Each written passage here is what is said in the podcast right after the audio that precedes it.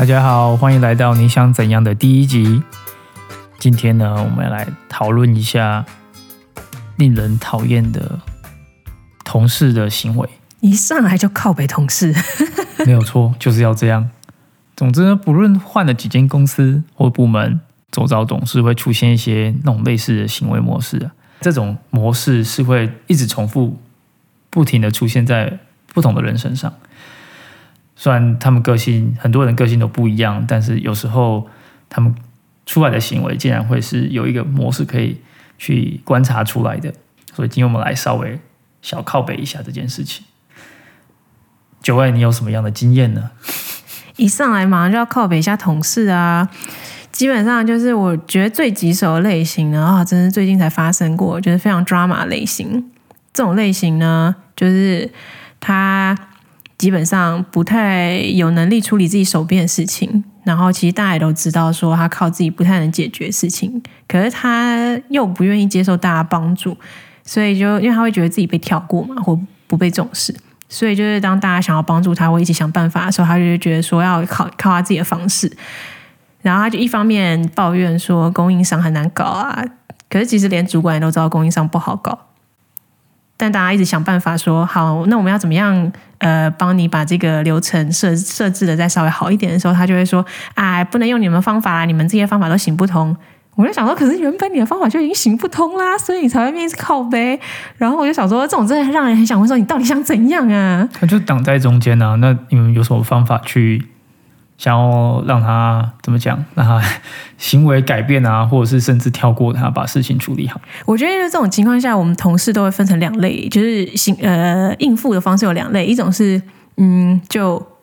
跳过他或不理他，就是有种就是左耳进右耳出。那其他有些人是直接 bypass 他，然后另外一种呢，我觉得那超大胆超带种，他们就会直接跟他就直接跟他说，我觉得你这个 behavior 实在太 childish。这样不行，然后我们就在旁边就是吃爆米花看好戏，因为他就一定会当场大爆炸。然后目前我看过两个同事干这件事，对，然后但是 但是后来啦，就是刚好上礼拜主管就寄了一封 email，我们就想说啊，finally，他就是他们就真的设置了一个架构，就是真的他就已经从核心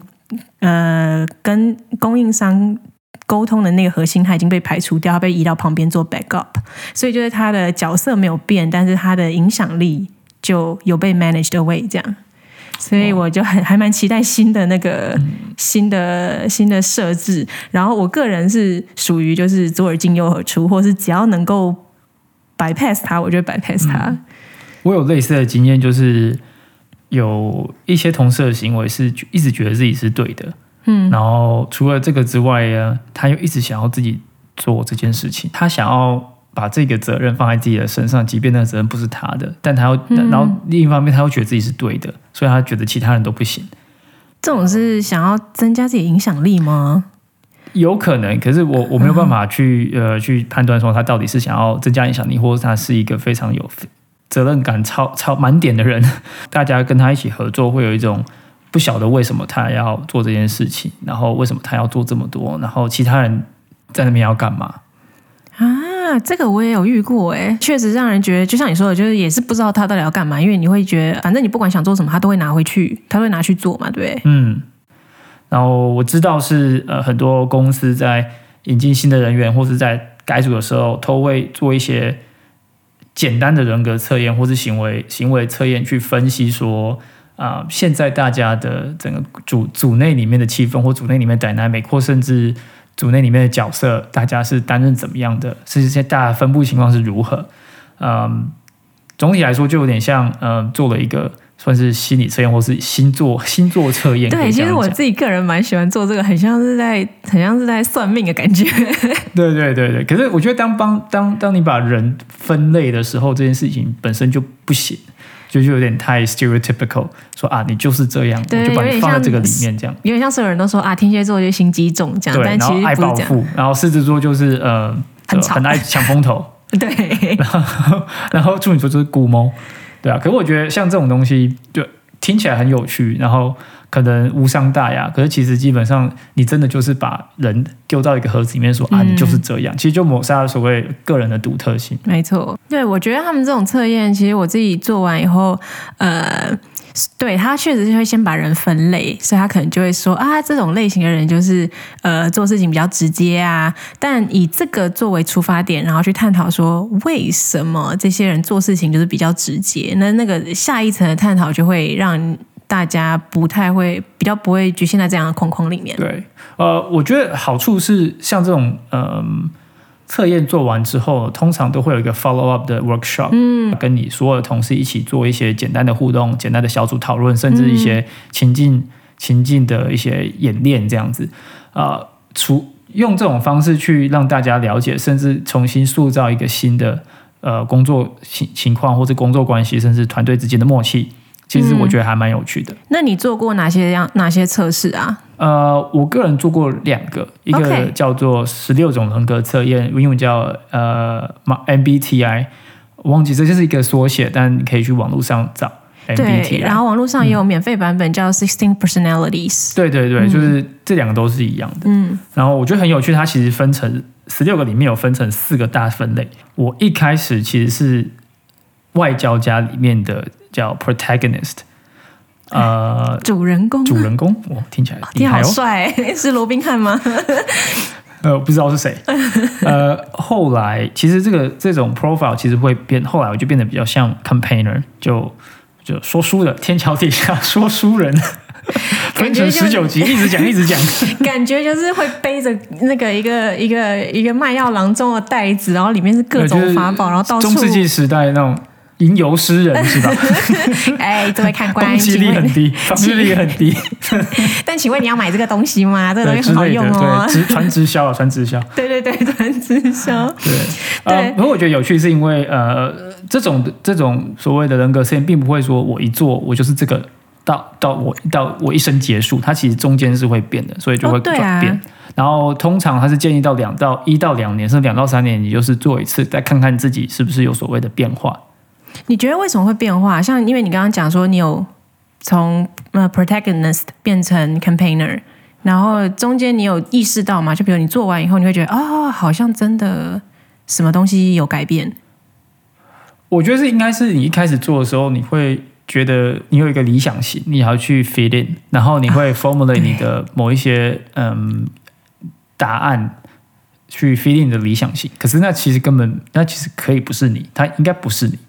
你只是投射说这个就是我要的，我要把我要我要把我自己塑造成这样的你说在回答的时候就已经有点 bias 这样子。对对对对。当可是当你 bias 的时候，当然有两两派说法嘛。第一个就是这就不是你，你干嘛去假装？第二个就是我 fake it till make it。嗯。我我我我觉得那是我，所以我可以做到，那我就会变成那个我心目中的我。嗯。嗯，所以我觉得这两派说法，那我个人是觉得，呃，我是把自己硬是是掉到那个框框里面。嗯。但是。并不会因为说我掉那个框框之后就限制了我。其实我在呃做完之后，其实某种程度某种程度就已经忘记了。那我就继续呃工作啊，发展自己啊，尝试不同的东西。结果在第二二份工作的时候再测一次，就发现自己变成 campaigner。然后反而这样子的 progression 是我没有意料到之外，我也我会觉得还蛮符合这个 transition。你反而觉得后来 campaigner 你比较能够 relate。你到你自己这样，对，even 它不是我现在我觉得我想要变成的那个东西，但它测出来是我，那我会觉得，哎，这这样子就这样子就合理。然后因为我知道这合理，所以我会呃，算是怎么讲，还蛮心甘情愿接受它。哦，我就是这样子的。那或是说，牵涉法是说我我原来我的行为是可以被解读成这样，那我要去尝试说我要怎么去变得更好，这样。对，那你呢？你有测过什么东西吗？你刚刚讲的那个呃 MBTI 那个我只有在网络上玩过，就是 Sixteen Personalities，就是一样是跟你刚刚讲的有四种类别嘛。然后我第一次测的是 Defender，是在守护者那个呃区块里面，嗯，那个地那个时候我好像做过两三次都是 Defender，然后后来我过了三年之后重新再测一次就变成 Protagonist，然后嗯。这个 protectness 就是在另外一个外交家里面，对，在外交家里面，所以其实我从一个一个区块跳到另外一个区块。不过其实我后来有去研究一下，就是因为我在测成 defender 的时候，里面有呃两个指标没有特别极端，它其实有点落在中间。然后我过三年后测测到变成另外一个 protectness 的时候，就是这两个比较没有极端的指标跳跳到了另外一边。可是我有剩下两个比较极端的指标，它一样留在相同的区块，所以代表说那个东西就是确实可能不管过几年都不会变。嗯，我自己觉得是环境。工作环境上的转变造成心态上转变，所以在回答问题的时候，某些问题的直观回答会不一样，然后导致原本可能并没有特别极端的一些指标，它会因为环境的关系，所以落到另外一边去。这个我还蛮同意的。对，就是我觉得啦，有可能就是因为我前就是第一份工作，可能就会觉得啊，周围的人真是实在太乱了，一点 structure 都没有，所以在回答问题的时候觉得要 structure，要 structure，要 structure。然后呢，等到另外一个环境之后，你就觉得，哎，这个这个 organization 好像比较成熟，所以你就觉得在回答问题的时候，好像那个直观上就会觉得说，哎，其实可以比较 creative，然后可以怎样怎样。然后，所以在我我是有感觉到，在回答问题上，可能直观的选择会有差异。对。其实我在第一次做的时候，有跟一个呃前同事聊到这件事情，嗯，所以我们有观察到，就是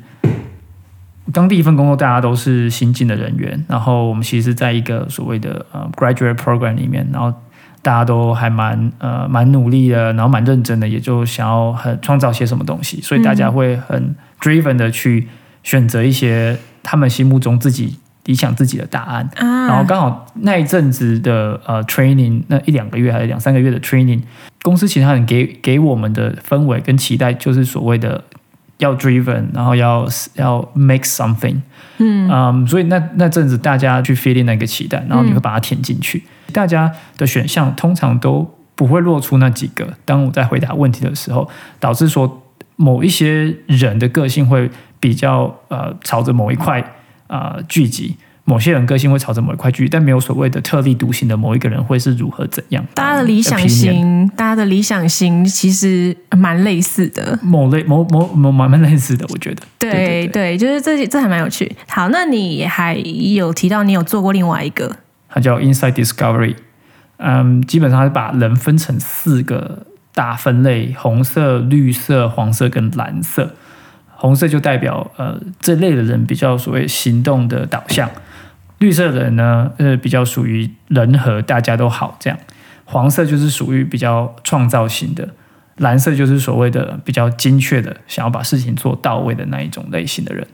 对，就是呃，因为我有听过颜色的，然后颜色我有听过，比如五种颜色啊，七种颜色啊，可能也有更多，搞不好有到十六种颜色啊。就是，但是好像理论基础都是来自于这四个颜色，它本身是有呃心理学的研究基础。对我后来发现，就是这种几个所谓的呃，所以讲星座模式嘛，或者是 算命的方式，其实都还蛮互相互互有道理，然后互通，并不会说你做了。A 测试是这种人，然后你去做 B 测试，你就变成极端的另外一种人。其实不太可能发生这种事。嗯，那你觉得做这个有效果吗？就是做这两种不同测验，对你有什么样的效果？其实我觉得效果就是，第一就是你大概知道说，好你在外显行为上普通的时候，你是怎么样的行为，你给人家是怎么样的印象，然后其实这就说不定是你要的。那也可以。另外一个方面就是呢，他会有时候会跟你讲说，你在 stress 的时候，在有压力的时候，你的行为会比较怎样？对，因为我觉得像这样子，像这种测验，其实有的时候如果跟团队也有分享，说互相分享说，哦，就是我测出来测验是这样，然后在我我在有压力的情况下，我会是这样子的行为模式。然后其实如果其他人都知道的话，其实可能对团队也是有帮助的。我觉得会有。我觉得上一个团队我在待的时候，大家就一起做这件事情，然后我发现就是。呃，知道大家 stress 的 mode，我就我就知道说，大家现在这个团队里面谁是 low point，谁是谁是谁是 OK，谁是其实是高兴的，谁是其实是正常的。对。然后你知道这件事情，就知道说 OK，好，那现在这一个家伙可能蛮 low point 的，我不要去打扰他。我甚至知道说，哦，现在他在 low point 的时候，我们需要提供他什么东西，让他可以走出那个 low point，让他比较不会那么 stress。对，因为其实就很不错了。对，因为其实我觉得，对我觉得至少对对我可以想象，就是比如像我如果知道别人的 stress mode 的情况下，或是他精神状态不好的时候，他的脾气可能就是这样。然后当我看到他的时候，我可能就会觉得说，哦，呃，因为测，因为我知道他测验结果，如果他 in general 他嗯状态不好的时候会是这样的话，我就不会 take it personal 啊。因为有时候我可能会以为说这是我问题，我是讲错什么话，但有时候可能跟我自己一点关系都没有。嗯，没有错。比较是说，哎，这个人他今天这个状况怎么讲？所以我觉得，如果大家都知道，然后大家就是可能互相使个眼色，然后大家就啊，对他今天心情不好 心情不太好。对，或者他现在很 stress，那我们可能要呃这个 topic 可能要停止，我们就是来大家不要去喝咖啡啊、什么这样子，然后就是可以缓和整个团队气氛。了解。我还有另外一个例子，个人一直觉得很有趣。嗯，跟前一个团队的某一个 developer，其实在不同的频率上，没有说讨厌对方，但就是不同的频率。是互相听不到对方对不的声对？音，就是好像听不到。到对方声音，好像不知道对方在讲什么。后来做完测验之后，我才发现我跟他都属于同一个颜色。然后呃，同一个颜色就算了，更细分来说，他就在我隔壁隔，就是很细，就是这样还听不到对方的声音，对对对，因为太近了，就是跟对方太像了，太所以近反而压过去听不到你听不到，你听不到自己，可以这样讲。OK，嗯，所以当下我还蛮讶异，就是当我们在所谓分类啊，说哦我们站在哪个区块的时候，我发现只有我跟他站在同一个区块，甚至是就是隔壁，然后就同同时顿时之间，我就完全了解为什么我跟他完全无法沟通。我一直觉得他很麻烦，我就觉得他怎么讲不听，后来才发现我们是一样的人。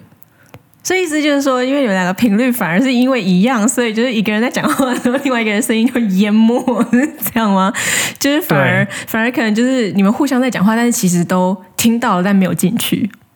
对，或者说，因为我们两个很像，所以我们一直我们的行为就是很算黄色就非常 creative，然后我们很想要去创造出新的东西，嗯所以我们是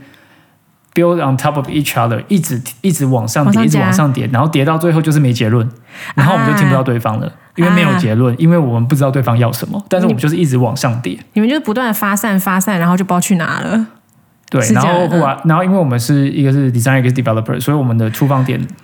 通常都是从有有有些时候是对立的，但是并不会说因为对立就找不到共同点，是其实其实是可以找到共同点，但是因为我们本身就很爱发散，所以你发散到最后十分钟的讨论，其实会不会有结果？但当你们发现到就是对方跟自己那么接近之后，你觉得你们之间的互动有变好吗？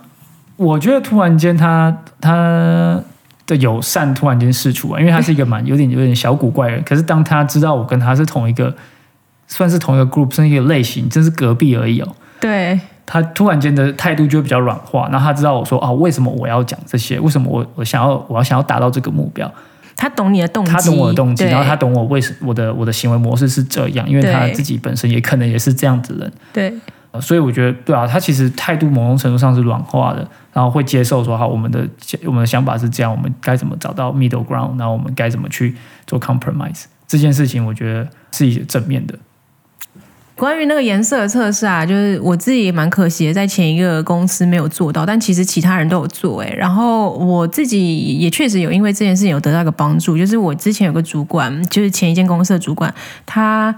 我跟他之间的互动其实蛮好，他人很好，我觉得比起主管更像是同事。可是就一就有一点我一直搞不懂，就是因为像我个性是比较喜欢嗯。看到事情就解决，然后如果事情没有解决过来，那我就觉得超烦躁。然后我这个主管就是他每一次都会跟我说啊，我有这个问题，他 acknowledge 确实有这个问题，他就会说我我会去开会啊，我会去跟谁讨论。然后但是过了一段时间之后，想说这件事情你们虽然一直开会开会讨论讨论讨论，但到到到最后都根本都没有。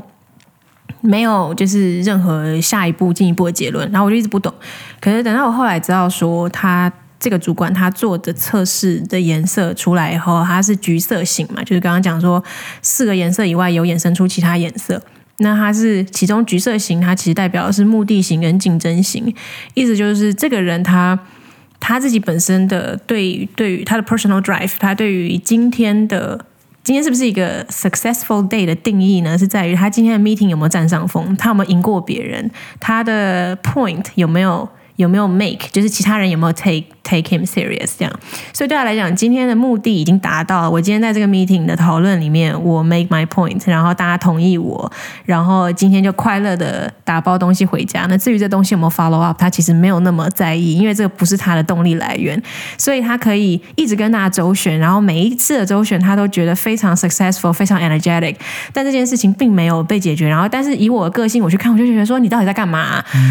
然后我就我就一直但，但这件事情解答了我一直以来困惑，所以后来我就知道说，好，虽然我跟他是嗯，可能 day to day 是一个很好的相处模式，但他可能不会是我的主管。他我想要的主管不是这样的人，所以我就毅然决然决定 离开他的 team。对，好，其实我也可以提供一个反反例啦，就是我第一次知道这种类似测验啊，或者是人人格测验，或者是行为分析的时候，嗯我但也可以也可以是说我第一次进公司，然后不知道该如何应进对应退嘛，那我直接把呃我看到的某些人的行为直接。放到那个行为的 type 里面，然后就开始找说，哦，这个行为这个 type 需要用哪些策略去解决，或者哪些策略去应对，完全不管所谓的 context，或是甚至现在的 subject 在哪里，甚至现在 project 进度在哪里，我直接就呃照本宣科的一条一条拿来试，呃，想当然，但非常糟，非常糟，非常惨啊！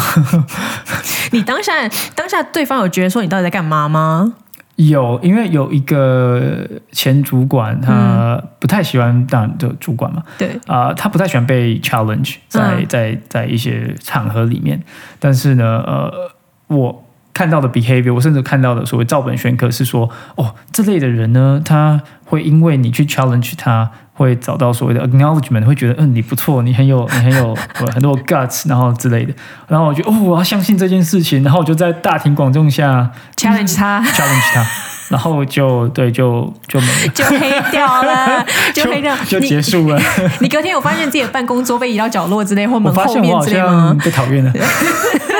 发现奇怪，哎，怎么怎么 team meeting 的时候，嗯，怎么好像不小心，或者是不小心没有 invite 到你之类这样？没有，就就好像就太可能算是某种程度上被被被归类为白木白目挂啊，了。对对对对然后就是，然后很很不幸，那一个团队里面白木瓜就可能是我。可是只有你是白木瓜而已啊。对对，因为我是一个白木瓜，然后做这种白木的事情，然后就被